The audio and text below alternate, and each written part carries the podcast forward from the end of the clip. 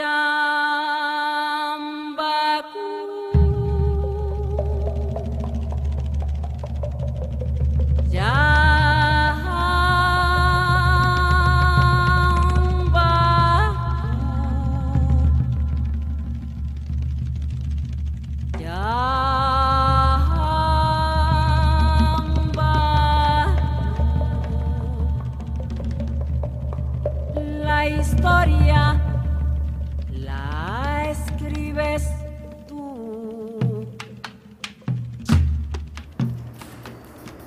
Lectura 50. Buenas noches, soy Marta Johanna Moreno. Continuamos con la lectura de Chambacú, Corral de Negros de Manuel Zapata Olivella.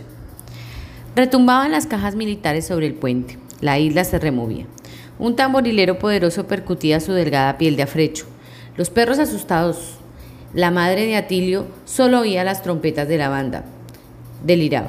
Sus ojos lagañosos buscaban el ataúd por encima de las cabezas de los músicos uniformados. El cadáver de su hijo regresaba a Chambacú en hombros de la tropa. El brillo de los instrumentos metálicos. Los visitantes con su atuendo de gafas ahumadas y máquinas fotográficas. La alegría en sus rostros. Levantaban los brazos y sacudían los pañuelos. Los esperaba con los brazos abiertos.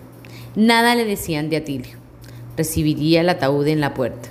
Se abrazaría a él y no dejaría que lo enterraran para recobrar a su lado todo el tiempo que estuvo ausente. El sargento, la organización lograda por sus colaboradores. Se tranquilizaba. El capitán Quirós, al cruzar frente a él, lo distinguió con un acentuado saludo militar. Susurró algunas palabras al oído del director de los cuerpos de paz. Oh, muy bien, muy bien. El dirigente lo miró complacido y acercó su cámara casi sobre su rostro. Enderezó los hombros. Lo importante era que el capitán estuviera satisfecho. Su hermano podía estar escondido en la isla a pesar de las pesquisas de Sardinilla. Seguía firme, la mano derecha a nivel de la gorra. No transparentaba ningún temor. El director no quiso pasar de largo sin felicitarlo. Se abrazaron. Él era el héroe del barrio.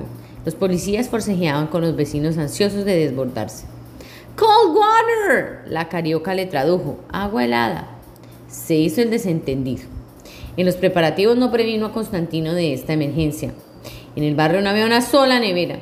Veía con desasosiego las caras enrojecidas. Temía que fueran a desmayarse. A su lado dos rubias con ojos azules. Oyó una voz conocida. Esas gringas se parecen a la de José Raquel alcanzó a distinguir a la menor de las rudecindas, que reía. El grupo de visitantes se diseminó por los callejones. De los ranchos les gritaban, ¡Miren el nuestro! ¡Es invisible! Se arrepentía de haberles pregonado que mostraran su miseria. Mi hijo, ¿dónde lo dejaron? Desfilaban despreocupadamente sin detenerse. Ninguno veía, venía a colocar medallas en su pecho. El inútil sacrificio de Atilio. En vano barrió su casa las velas solitarias en el altarcito improvisado, la sábana planchada sobre la mesa donde colocarían el cadáver. Volvía otra vez a la retaíra incontrolada. Déjenlo aquí y váyanse. La tribuna adornada con banderines. Sardinilla deseaba los ojos de todos sus compañeros para vigilarla. Máximo hubiera querido verlo en el calabozo. Los negros batían sus banderitas. Lástima que no se pueden echar cohetes porque se prenderían los ranchos. El orador correspondía a la acogida bulliciosa. Agitaba los brazos a pesar de la sofocación. El sol también derretía a los negros. Les veía levantar los pies recalentados. Se quitó las gafas. Un papel le tembló en las manos. Hermanos de Chambacú. La garganta seca. El castellano no se dejaba modular. ¡Asesinos! Ustedes mataron a mi Atilio. Dejó de mirar el papel, las piedras. Se agachó instintivamente.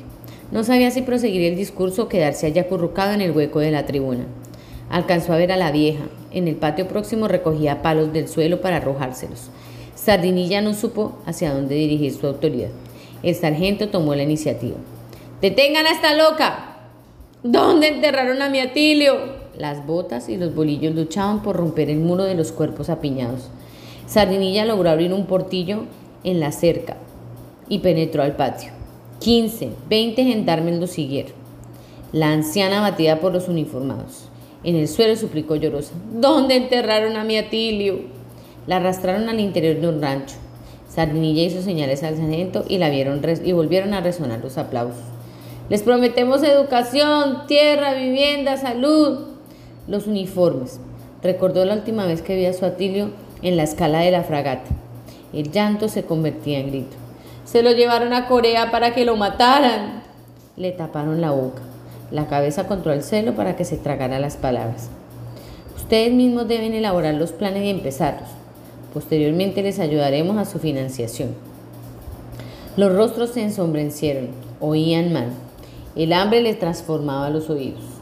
Esperándoles para construir inmediatamente sus casas, la desolución, la desilusión buscaba salida. ¿Qué planes? Estamos cansados de promesas. Los, los agitadores.